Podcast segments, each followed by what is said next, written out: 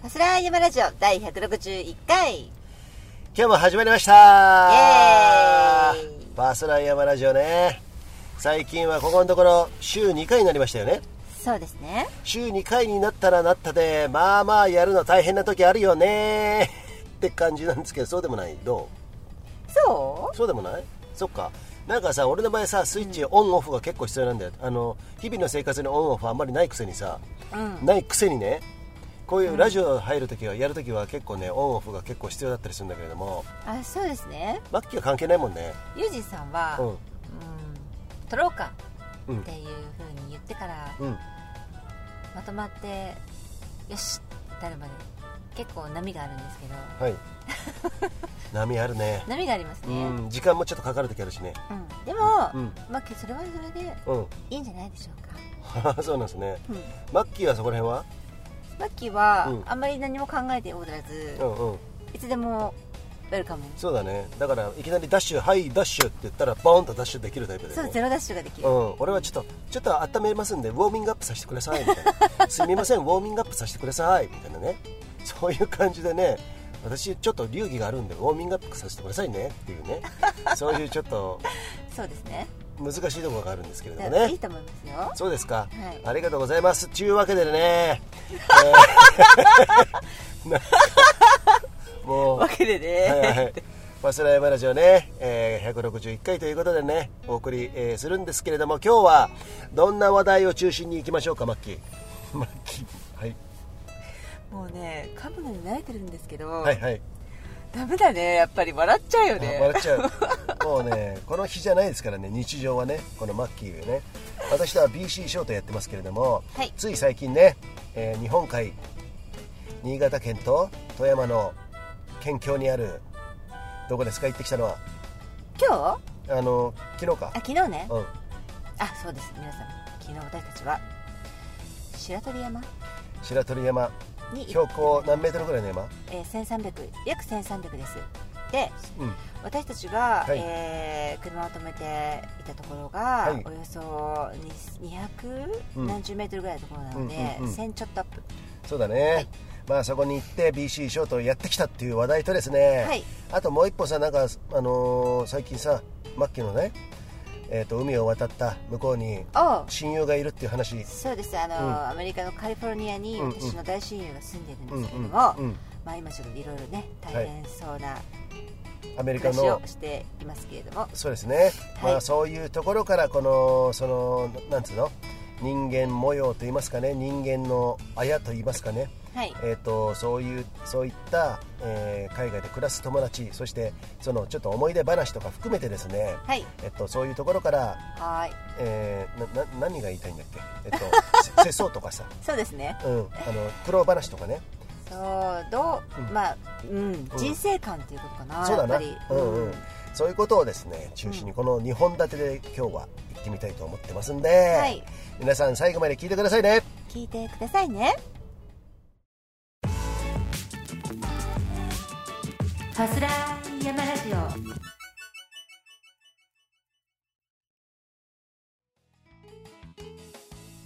はい、ということで、ファスライヤマラジオ第161回、この番組はですね、えー、様々なご協賛いただいております。その一つが、長野県長浜町にあるスキーヤーオンリーのスキーリゾート、ブランシュ高山スキーリゾートさん、いつもありがとうございます。ありがとうございます。はい、ということでね、えー白鳥山ね、日本はい。海見ながら、えー最後滑ってくる、はい。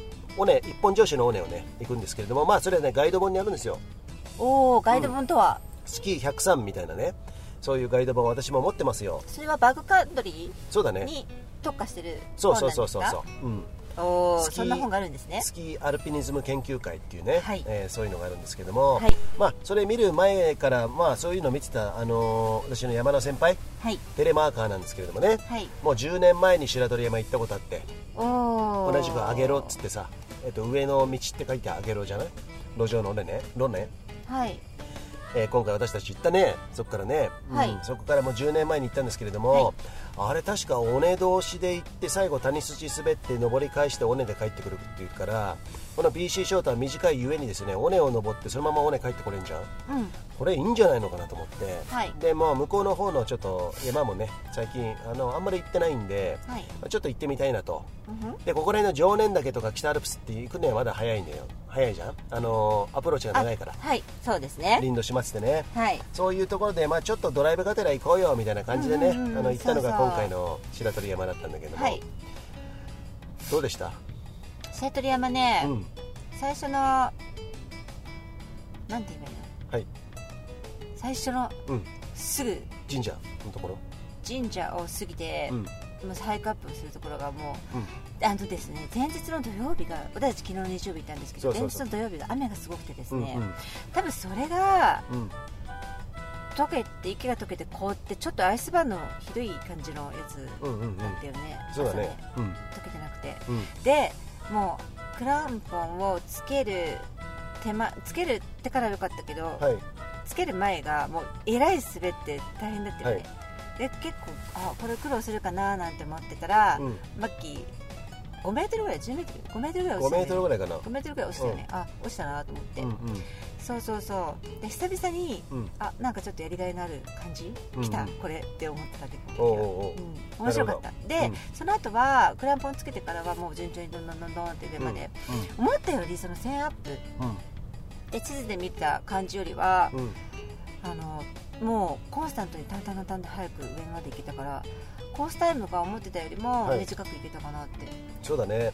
多分2時間半ぐらいで上がったんだけれどもね。うん。うん多分そのぐらいでしょ。うん。2時間半。うん。まあであの途中からまあ私はあのいつものごとくと言いますかマッキーにあのリードしてもらってですね。それを、ね、あの追いかけていく感じで行ったんですけれども、うん。まあ、マッキーがあの一人で行ったらもっと早いと思うんだけれどもそれでもまあいいペースだよね、ううんん。まあ、荷物も軽装だしね軽装っていうかさ、まあ、割と低めあの軽めに行ってパーンと帰ってくる感じじゃん俺たちのさ、そうだね、うん、でそこにはさいろんな人たちがいたじゃん。山頂行ったらすごかったでしょだって。そう私うん。バックカントリー好きで頂上に行って人に会ったのが初めてだったんで。そうか。すれ違うのはこの間ね、うんうん。あの照山で一つのグループあったけど、うんうんなんかあんなにわきわあいあいしてなんか9人とかうん。なんとかのパーティーがうん。ね、上で何白鳥山ブルー。うん。うんだから要は海が見えるから日本海が。晴れてるとものすごい綺麗な景色景色が見えるらしくて皆さんそれをね楽しみに団体さん登ってきてたんですけど、うんその方たちがワイワイしたんだよね。そうだね。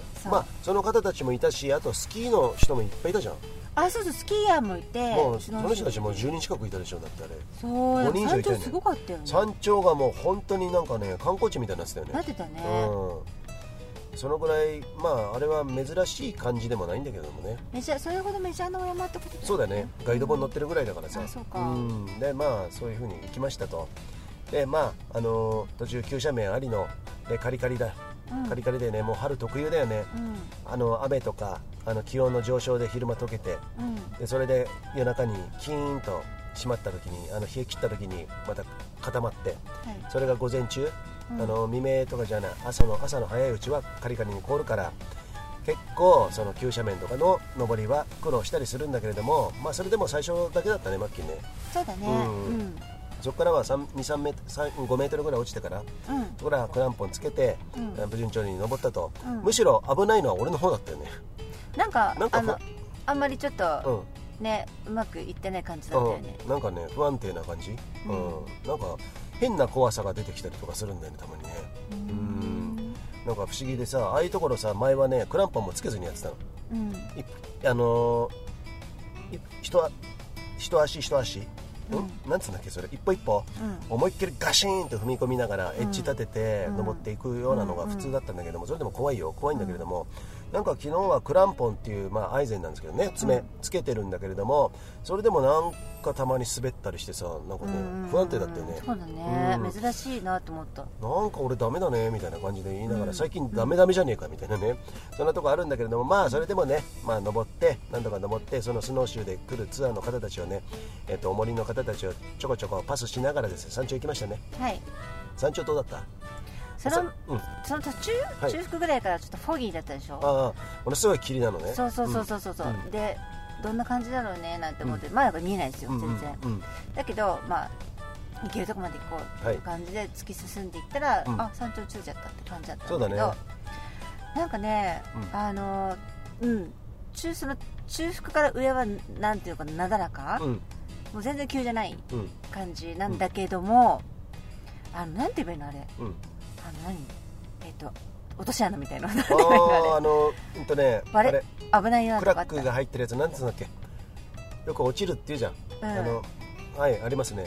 あの、はパッと見は、うんうん。全部行けそうなうん。あの登っていけそうなところなんだけど、よく見ると、うんここ下地面ないねっていうそうそうそうそう。雪だけしかない、うんうん。でところどころひびが入っててうん。下が見えてるの、ううんわ危なかったみたいなところが結構あったよね。うんうん。うん。そうなんだよね。だからもう結構結構尾根だからさあそこさ、うん。尾根で木がない部分っていうのは結構雪庇がは発達したりして、うんうん。それがものす頑丈なうちはまだまだマシなんだけれども、うん。それがどんどん溶けてきたり、うん。あの雪が乏しかったりするとあれボンと落ちるからね、ねえ。そういうところが結構危ないよね、うん。だからところどころ割れてたもんねあれね。そう、んだから尾根って言ってもなんか広いなと思ってても意外と危ないなっていうところがあるんで、うん。そういうところは結構あー山の怖さを見る瞬間だよねそうだね。ああいうん。そうそうそう。あん。やっぱああいうところもお落ちればさ落ちたら落ちたでなかなか上がってくるの大変になるし下手したらそのままね息できないまま終わってしまうっていうこともあるからさ、うん。あと雪崩ブロック雪崩っつってさ塊輪を落としてしまうとそれが誘発してあの雪崩をあの雪崩が生じることをブロック雪崩って言ったりするんだけれどもね。うん。でそういうのが落ちたり起きたりするんで結構やっぱ侮れませんよね。うん。うん初めての体験だった、あれは。うんそう、うん。だそういうところはまあちょっと動画も撮ってね今後ねあのまたアップするんですけれどもそこら辺がまた伝わりきらないところはあるんだけれどもね、うん。あのまあ、そういうところも含めてですねこの今回のこの白鳥山、はい。えー後日また動画アップしますんでね、はい。えっと皆さん見ていただきたいんですけれどもうんでもさこの前の照山と,、うん。えー、と四つ岳も動画作ってアップしてるんですよ、さ YouTube でアップしてるんですよ。はい。なので、えっと、このマッキーの滑りなんかもねちゃんと映ってますんで、はい。そこら辺はですねどうしようかなリンク貼ろうかな。このラジオのところにリンク YouTube のリンク貼りますんでよかったら皆さん見てくださいね。見てくださいね、うん、Facebook では結構ねもう Twitter とかもそういうことであのどんどんリンク貼ってるんだけども、はい。はい。えーそういうのねやってない方つながりがない方はね、えーうん。こっちの方で見ていただきたいと思いますそう今回、はい。結構いい動画撮れましたよね。えっと白鳥山ね。白鳥山ね、360度カメラのねあのちゃんと性能も生かしつつですね。えー今度今後今回ねマッキーがねあの360度カメラ買ったんですよ。そうあのあれ。GoPro の。GoProMax 買ったんです。そそう、ね。でそれなのにあの切り替えスイッチを忘れて、うん。通常バージョンで撮ってしまったんだけどでもそれでもすっごい綺麗だった。うそうだね8とねうん。全然近かったよね。うん。うん。だからそういうのをちょっとあのー動画作りますんでね。はい。それをあの360度の方を私の頭につけて。はいマッキーは8つけて。8つけてね。はい。はい、えーやりました。はい。で上の方はそのさっき言ったフォギーな感じでうん。真っ白にな感じでその枝にね樹氷っていうのあのエビの尻尾とうん。かそういうものがついてる感じでとても幻想的なところなんですけれども、ねまあさ山頂さすごい賑わってたじゃん？うん。うん2時間半ぐらいで着いて皆さんあの楽しみな夕食あの昼食ランチしたりとかやってたけど、私たちはパッパッと着替えてもいち早く下山したね。そうそうそうそう、でしかも尾根の方に下っていくみたいな。スキーヤーだけど、えー尾根下下っていくって、まあ、あそこで言うといわゆる上等手段っていうかスタンダードじゃないんですよ。うんでもそこら辺が BC ショットっぽくていいね、うんそうだね。うんうん。うん。尾根滑れるんですみたいなね、うん。そういうところがいいじゃん小田代かあ間むしろ、あの楽しみなんですみたいなね、うところがいいんだけれども私も昔は10年前行った時はもう谷筋皆さんと同じように滑ったんだけれども、うん。やっぱ今回尾根を滑ってそれたちそれって自分たちでさうん。こうやってやろうと思ってるあのルートじゃない？そうだね。そこら辺がやっぱね痛快だね。うん。うーんちょっとまあ人と違ったことにこだわってるわけじゃないけれども、うん。尾根も滑れちゃうんですみたいなところが。そうだね。うん。やっぱあそこ長いスキーじゃじゃ厳しいでしょ？そう。厳しいとこあるでしょ？いくあった。うん白鳥山はそうは言っても、BC ショートレベルでは簡単な方だったけれども、うんうん。でもところどころ、うん。おっていうところねそうだね。あったよね、うん。そういうところがあの、まあ、なかなかね長いスキーでと苦労するんですけども BC ショートは全く問題ないですね。全く問題なかった、うん。全く。であの雪庇の張り出した尾根とかさ、まあ、ちょっと気をつけながら滑ったけど、うん。ああいうとこどうだった？マッキー得意？雪庇の張り出したところどうだった？っけ、あのクラック入ったりさ。あああああの最後とあのスノーシューの人と会ったお会いした場所とかでああいうところ、うんうんうん、全然。全然？うん。こんな感じですよ もう全然って俺は結構ね緊張しながらねあの違う。フォギーだから見えないからうんうん。前からまた人がねこんだけほら、うん。来るんだから、もしかしてまたスノーシューの人登ってくるかなと思ってそれはドキドキしてるね。ああそうだね。すれ違い、うん。うん。まあねそこでもさまあでも止まれるじゃん、まあね。そこまで視界も悪くなかったしさ、うん。それよりも、まあ、そうだな。あとところどころアイスバーンだったりするからさやっぱさ溶けてないところは。そういうところがああのスキーが走ってガリガリガリっつってさあのスリップして落ちてしまったりすると結構危ないなと思ってたから、まあ、そこで俺ね心配しながらやっぱりやってたの、うん。うん、滑りながら、まあ、い行きにさあの説明見ながらやるけれども、うん。やっぱ帰りもここら辺凍ってたんじゃねえのかなっていうところでね一応ねあの見ながらやってんだよ、うん。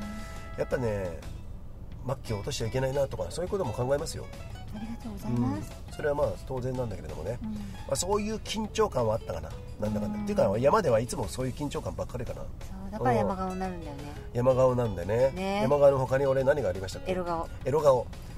あとは？ビール顔。ビール顔。たまにか、はいそうなんですね。うんそういうことだよね。うん。まあねそんなところもあってまあそれでだからさああいうとこってさ一回滑ってさあここ大丈夫だよっつったら思いっきり攻められるんだけれども、うん。まあ、攻められない自分がいるよねいつもね。うんだそういうところかな、うん。まあ、ここ転んでも大丈夫だろうっていうところは攻められたりするんだけど、うん。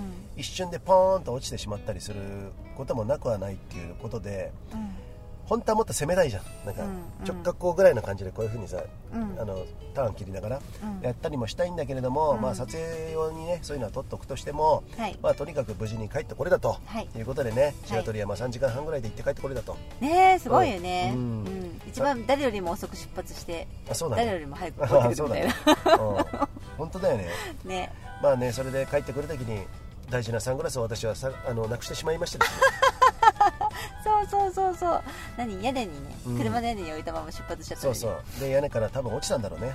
うん。で1時間半後ぐらいに戻ってきたんだけどもうサングラスなかったと、そう一応戻って確かめたんだよね、うん、残念だね、えー。まあまあまあしょうがないね。結果に終わったんですけれども、うんうん。まあ残念な結果っていうかね。まあ白鳥山。まあそう言ってもさ日本海見ながらねあの青い日本海を見ながらですねやって。初めてだった。あそうだね。ビバまあ、ビッショートやってうん。海を見ながら降りてくるって。そっか、うん。こっちのさ小谷とかさ妙高とかあっちの方とか行くと結構ねあの日本海よく見えるんですよ。そうなんだ。うん、あこんな近くまで来てんだみたいなね。そういうところあるんでね、まあ、そういうところも今後あの春シーズン、えーできると思いますんでね、はい。えーやってみてはいかがでしょうか。いかがでしょうか。はい。ということでこのはい。ファスライヤマラジオね、はい。いくつかご協賛いただいてるんですけれどもマッキー。はい。えー受け取りました。山本さん、はい。ヒマラヤコーヒーありがとうございます。はい。ネパールのヒマラヤ山脈で育ったオーガニックでフェアトレードなアウトドアで楽しむコーヒーナマステヒマラヤコーヒーです。ありがとうございます。はい。よかったら皆さんもねお試しくださいね。はい。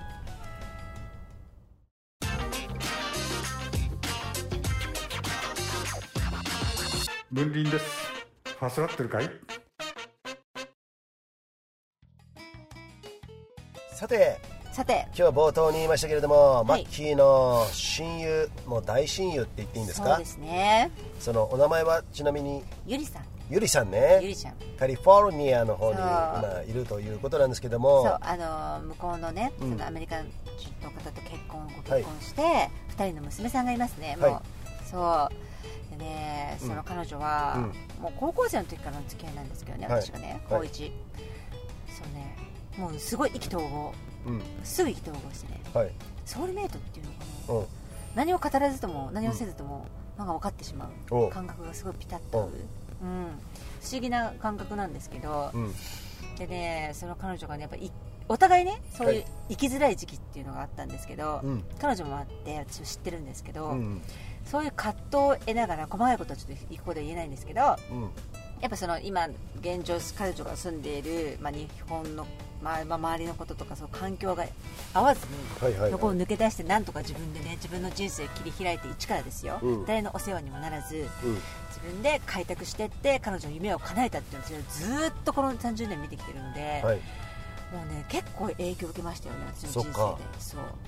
え。ーうん。例えばさ、あの具体的に言うとどういう影響っていうかさ例えば一歩言う出す勇気だったりさ自分でやりたいことがあったら自分でできるんだぜっていうさ。彼女はね、うんうん。何をする時も、あのなんだろう人に影響されないよね。参考程度に聞くことあるかもしれないけど、自分がこうだこれをしたいと思ったら、うん。貫く、うん。うん、強さと決断力とはい。実行力があるよね、おうそうそのためには、うん。例えばそのお金を稼いで、うん。まあ、こういう勉強をしながら、うんうん。で就職そのその働く先も、うん。えー、とその夢に、えー近づける一歩のなんていうのが例えばね外資系で働きたいとか、うんうんうん。まあ、彼女はとにかく英英語を勉強して、うん。アメリカに住みたいっていう強いあの、うん夢があったうんのでね、そのためにはですねもうだって彼女は私高校生の時から知ってますでしょ、うんうん。え英語の L 字も全然うんそんなにうん。あの得意ではなかった方だと思うんですけど、うん。でも好きだったんですよ英語は彼女、でそうほんでそんなことできんのかなって思ってたら、うん。もう時間かけても何しても絶対やり遂げたよね。途中で弱音吐かない。絶対にやるんだって言って、はい。それがねすごいなうん。と、私の中でね結構ね、うん。私思ったらこうだと思ったらバーってすぐ行動に移して、うん。短絡的？どっちかっていうと、うん短期集中みたいな感じ、うん。長い時間かけてこれを実現させようっていう根気があんまりないの私、うんうんうんだけどそれをね彼女見た時にあー自分の中で変わってるって何かが。うん。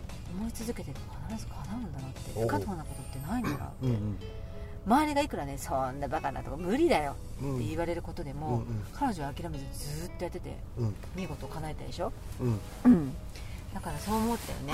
そっか。そそんな中でさえっと今のねこの生きづらさを感じてる人たちも多分いると思うんですよ世うの中にね、うんで何をやったらいいのかなってそのそれと対極なんじゃないですかそのゆりさんね。うん。これをやりたい。そっちに向かってやっていく。ハードルをどんなハードルがあろうと乗り越えていく。壁があろうと乗り越えていく、一方で何やったら分かんねえよっていう人も結構いるじゃない？俺も昔そうだったんだけれども、でそういう人たちにアドバイスと言いますかねなんかそう言ってもなんかあるじゃん。とにかく動けよとかさ。うん。マッキーもそこら辺はいろいろ経験してきたからさ、うん。言えると思うんだけれどもそういうことってどうなんだろうね。そういうきっかけってさ、うんうん例えばもう若い時に来る人もいれば、うんうん。5060になってから来る人もいるし、うんいいと思うんだよね。その焦って探さなくてもうんうん。いいとは思う。ただ、うん。いろいろなものを見ていろいろな経験をした方がいいっていうのはあるので、うん何もないから興味ねうんやりたいことがないから、そのそこにとどまってうん。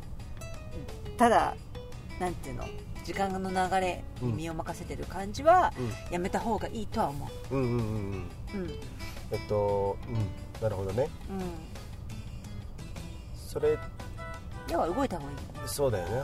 うん。動いた方がいい、うん。であの俺もねちょっと思うことはちょっとこれ面白そうじゃないとないかなと思ったらやってみたらいいっていうかね。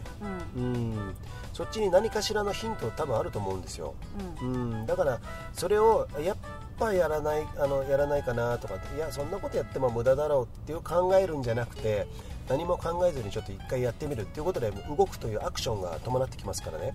そうするとね自分の中で決めてた部分からあの違う世界をちょっと垣間見ることになるじゃん、うんだからそれが絶対必要だと思うんだよね、うんうん。うん、だからまず何でもちょっとやってみるっていうことは一つあれだよね。それは何でもそうだよ、まあ、SNS 一つとってもそうかもしれない、まあ、SNS 別に私は別に推奨もしませんけれども。うーんとなんだろうな。どっか旅行行く行ってみるでもいいよね、うん。でも金ねえよって言ったらちょっとねその分節約しするなりすればいいわけじゃない、うんうん。働いてない人はちょっとバイトすればいいわけじゃない、そういう風にすればさあのちょっと可能になってくるんだから、うん。そのプロセスが結構ね楽しいんですよ。そうなってくるとね。だからそうやってやることがあるっていうことは結構ねそういう意味では、えっと、まず第一歩としてはなんかね思ったことをちょっとやってみるっていうのは一つのアドバイスかな。うん。かなと思うんだけど。そう思う、うん。あとはね一ところにとどまっちゃいけないっていうのは、うんうんある意味、うん。えー、と引きこもっちゃいけない物理的に、うんまあ、要は私いつも言ってるけど、うん。人との出会いうん。が一番その人の人生のベクトルをうん。示したりそのベクトルをうん。突き動か突き動かしてくれる原動力になるんですよ、うん。人なんです絶対に、うん。人との出会い。これ間違いない。うん。なんか情報をね、うん。インターネットで探してあこれ面白そうだなっていう方法もありですよ。もちろんね、うん。でそれがきっかけとなってそこに行ってねうん。ネットだけでずっとやってちゃダメですよ、うん。実物に実際に動いて、うん。人と会ってうん。影響し合って共鳴してっていう流れがなかったら、うん。本物の豊かさの人生の豊かさはできないです。うん。だから必ず人とのコミュニティに入った方がいい。うん。引きこもりは絶対良くない。うん。うん。そうだな。そそれがさもう人間関係にもう疲れたとかそういうふうに言っても最終的にはやっぱね一人でずーっといるとねやっぱね人間ってバランス取れないと思いますよ。うん。多分ね。う絶対そう。うん、山にこもってね山と対話しながら生活するとかとはまたちょっと別なんだけれどもね、うんそういうんじゃなくてやっぱり、まあ、そのいわゆる世間一般的にはね、うん。一般的にっていうことで片付けようとは思ってないけれどもそういうところがありますんでね、まあ、ここからは経験談もねあのうん。経験豊富なマッキーもねそういうふうに言ってますんでねそういうふうに思う方がいたらですねそうやってねやってみるのは一つアドバイスと言いますかね。みんなねそのゆりさんもそうだしこのマッキーもそうだしまあ俺もそのまあ全然あんまりそそうやって比べるとそ言えた口じゃないけれどもやっぱねみんなそれなりにね食いしばってやってきてるんですよ、そうだね。うん。うんもうあの人生を諦めようかなって思う瞬間なんか何回もあったしね。そっか。うん。うん。でも今ももちろんね、うん。そういうそういう過程もあってうん。深みになったと思う、うんうん。だから要は一つのことがあってもとても感謝できるようになったし、その一つの物事が、うん。見方がねやっぱ深まった。うんうん。それ今そのそうに思える自分が今愛おしいよね。そうに思えるのがあ生きててよかったな、うん。頑張ってよかったなって思うしね。ううん。やっぱりね人との付き合いだよーね、うん。人間関係大事。うん、そうだな、まあ、そういうところでなガラッと人生が変わることもあるしねうん。だからさとても傷つけられてね、うん。とてもうーんなんていうのかな。自分を追い詰められて、きつい思いをしたのは、うん。もうしたのも人ですよ。そういうことされたのも人間にされました。うんう。んだけどそれを癒してうん。豊かにしてくれるのも人間、うん。だからうん。切っても切れないよねうん。付き合いって、うん。絶対一人で人間は生きられないから、うん。無理じゃん。うん。食べ物だって誰かが作ってくれてどうにかしてくれてるわけでしょ、ううんんだからそうそういうのも大事だよね、そうですね、うん。はいっていうねそのねアメリカのソウルメイトですか？マッキーにとっては、えーそういうゆりさんね。実はそのゆりさんねこのファスライあそうそう。ちゃんと聞いてくれてるそうじゃないですか、あのね聞いてくれてて、はいはい。その感想とかそういうの聞きたいんだけどどうなんですか？感想は何とかいただいてるんですけど、やっぱりねちょっとさ、うん。この間、うん。まあ、百何十何回のやつはいはい。聞いて、すごいいいこと言ってるじゃんって。えでも日本でさラジオでこんなことねちゃんとうん。話してるうん。番組ってあるの、うん。ないよねって、うんうん。もっとさみんなに聞いてもらった方がいいんじゃないのっ そっか。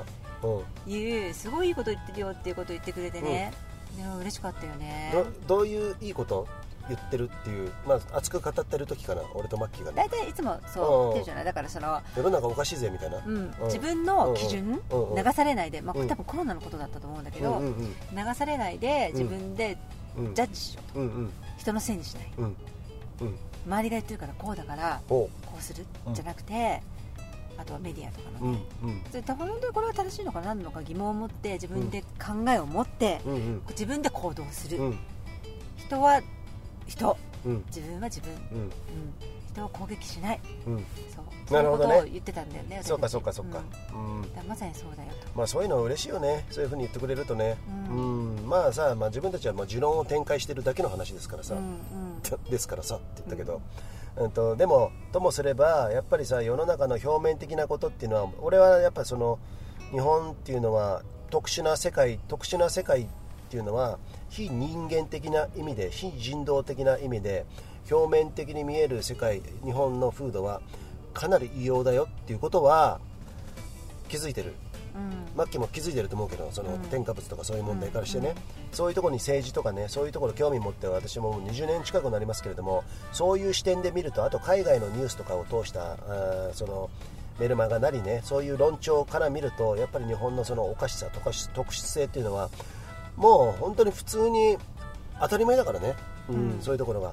でもいまだにあるのがさそんなことはもう陰謀論だろう陰謀論者とかっていう言葉でみんな片付けられてしまってその先のことを考えない思考停止が多すぎるからものすごく頭くるんだよね。うんね。んうん、そうそうそう、うん。じゃあそこから先考えてみるっていう話でさ、うんうん。でどうやってこの政治がこういう風になって今こういう風になってきてるのかと。で中間層がどれだけ、まああのー何就職もできずに、え結婚もできずにとかさ、まあ、そういう人たちも含めて、うん。えっと何厳しい生活をしてるうん。っていうことはなかなか見えてこないんですよ。なんとなく身近にいるとよくわかると思うんだけれども、うん。だから失業率とかそういうのをうんぬん含めてね、うん。うん、でそういう意味で日本は先進国の中でもとても豊かじゃない国。人間的に精神もね、ううんんっていうことになってしまってるからだからそこでねあのいつも一括りにしてねそんなことはねえだろうって言ってる人、うん。に関しては俺は全然信用もしないし何も響いてこないから、うん。うん。そういう視点で見ていろいろやってるよ。だからこのファスライをやってるのもさ、うんうん。そういうことに対するアンチテーゼみたいなところもあるから、うん。そうじゃねえんだぞと、本来の人間の、あのー持ってるもの、そういうものを開花させようぜっていうこと、うん、あんまりそのあんまり騙されるなよと。あんまり変なもん食ってあの脳を侵されるなよと、うん。そういうことをやっぱり言いたいじゃん、うん。なるほどね。うん、そこをね言っててね今日はすごく真面目な話をしてるなと思ってるんですけれども、長野県長浜町でペンションハーモニーを経営しているスキー大好き山口です。バスライ山ラジオの面倒なことやってます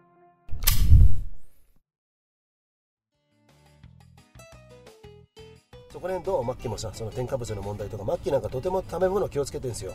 そうですね。お子さんとかにねはい。ちゃんと食べさすと、ん。そうです。それは100%ねあのお付き合いとかもいろいろあるからさ、そういう面ではうまく流れるためにはそのうん。うん。80%とかね、はい。そういうふうにやることも大事じゃん。そう子供のうちははい。自分でクックできないし買い物してなんだりで、うん。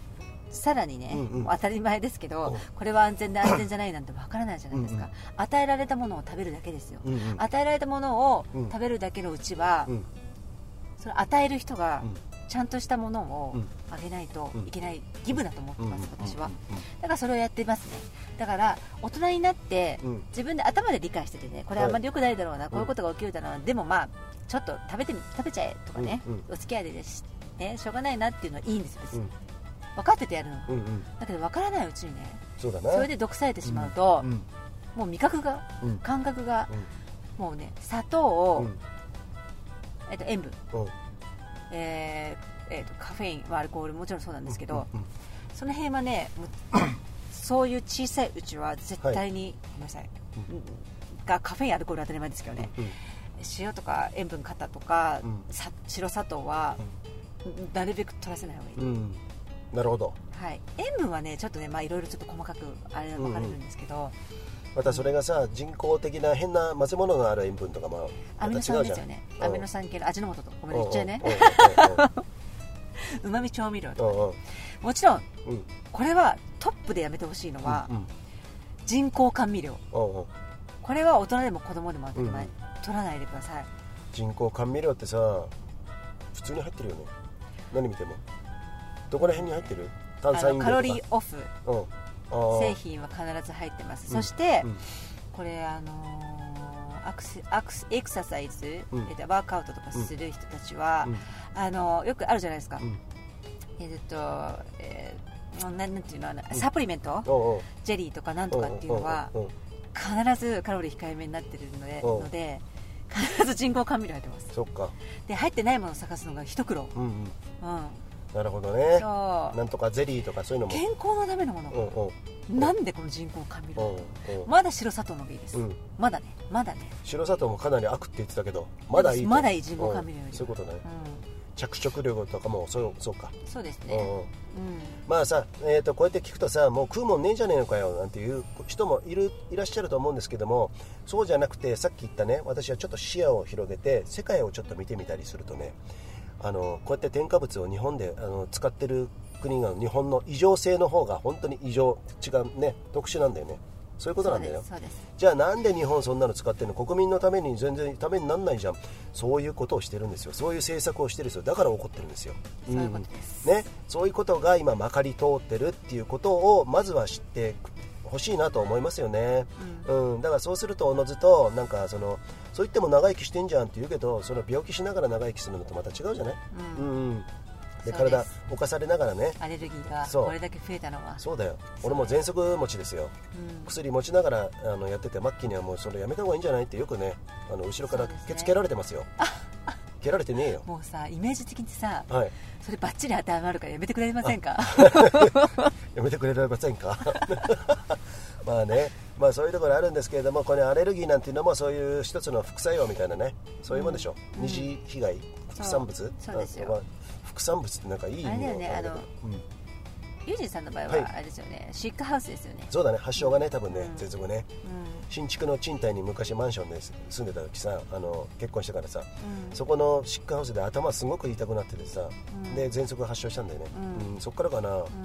それ以来もう20年ですよ。化学物質過敏症ですよね。あそうなんだ。結構あのうん。増えててうん。深刻になってるよね。要はあのあじゃあるでしょ。洗剤、うん。洗濯洗剤のだからダウニーとか、うん。ごめんなさい名指しで言っちゃうけど、ああいうきつい匂い。うん。香水だったり人工香料ですよ、うん。あれに過敏で、もう頭痛がすごいっうん。てなっちゃう子供たちだったり、うん。まあ、大人の人もすごい増えてるんですよね、もうねひどい人は、うん。アルミ箔を部屋中に敷き詰めないとう。ん生きていけないっていう人もそうなんだそねれってさもうすごいことじゃない、この世の中で生きていけないよっていう、ん。ん。もうそういうことだよな、そんな中にさ生きてるってことでしょ、うん。まあ、完全麻痺してるわな、うん。でマッキーとさこうやってファスライヤマラジオやってんじゃん、うん。えっとねそれでね私がね食生活変わってきたんですよやっぱり。おう。うん。それはわかるよね。そうだね、うん。うん。まあ、そういう意味でで食生活が変わって変わると何が変わるかっていうとまずね、まあ、ちょっとお食事中の人はちょっと申し訳ないんですけれども圧倒的にね便が変わったね。よく言ってるよすねんごいドラスティックに変わった、それも大の方ね、うん。腸の便の方はちょっと見た目とかわかんないんだけれどもよくビール飲むからあのまあいいやそこはちょっとね 具体的すぎんだろみたいなね、便のねあのー匂いとかも全然違うね。あそうなんだ。全然違う、うん。うん。前はもうちょっとさ腸の中で何が行われてたんだぐらいの感じの、うん。腐敗してる感じはあったんだけれどもそういうのを気をつけて、でまあ俺の場合はまあこれまたねあの語弊があるといけないんですけれども炭水化物中でも小麦とかそういうのやめた、うん。うん。やめたっていうか食べる食べるよたまには、食べるけれども基本は好きなんでね。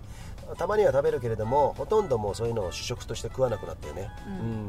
であのそれこそ白米でさえもあの玄米は食べるけれども、白米もなるべく極力取らないようにしてるっていうところもあるかな、まあ好きなんだけどね基本はね、今日も今朝も食べました、はい。美味しい白米を食べましたね。ですね。コシヒカリうん。そうそうそう、まあそんなところでね、まあ、だからそういうものを食べてるとやっぱりねだから生活っていうか食生活変わってきたじゃん。うん。あのとてもいいことだと思ってますよ、そうですうん。ね、うん。腸は正直だね。そう。あとうんは、うん。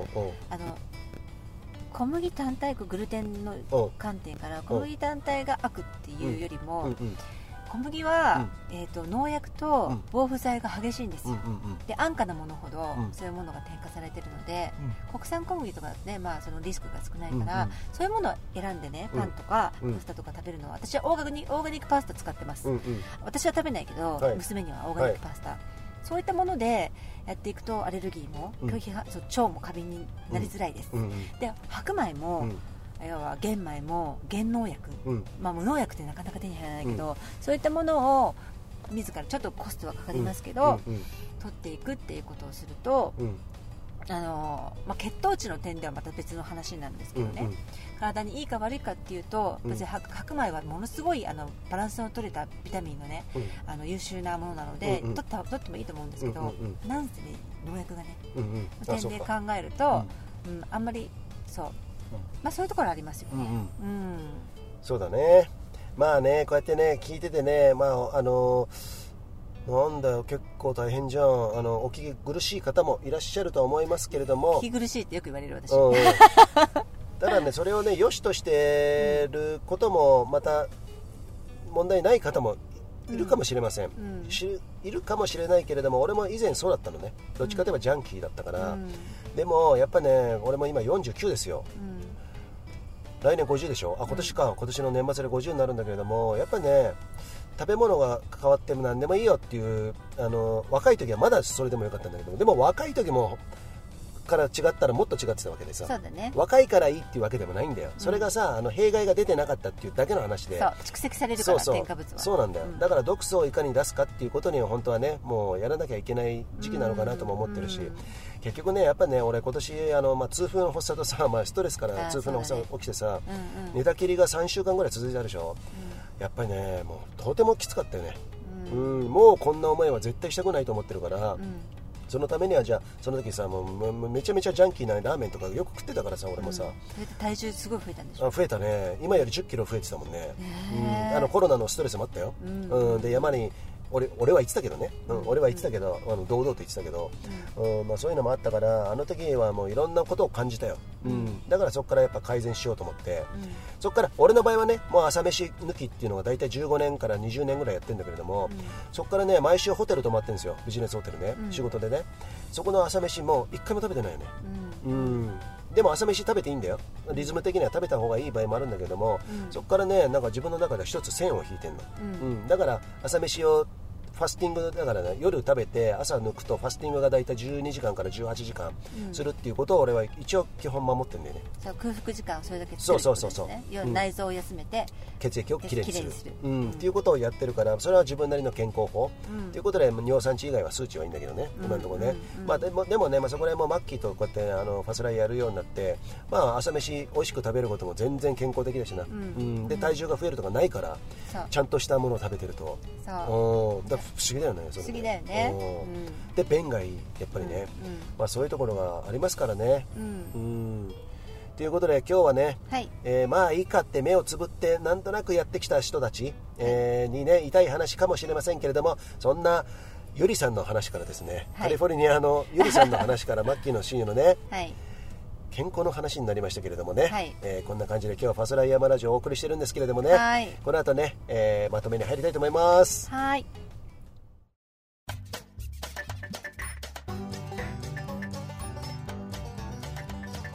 プリケツおじさん。さてマッキー。絶対言わないと気が済まないよねそもうれねねすいません、えーところで今のジングルで入ったかどうかわかんないけど、プリケツおじさんって何ですか？あなたが言うの？まあ何を隠そうプリケツおじさんはユージンさんのことなんですけど まあでもなぜそんなそんなにプリケツなのか。ね。BC ショートやってるからじゃないかって話になって。そうなんですね。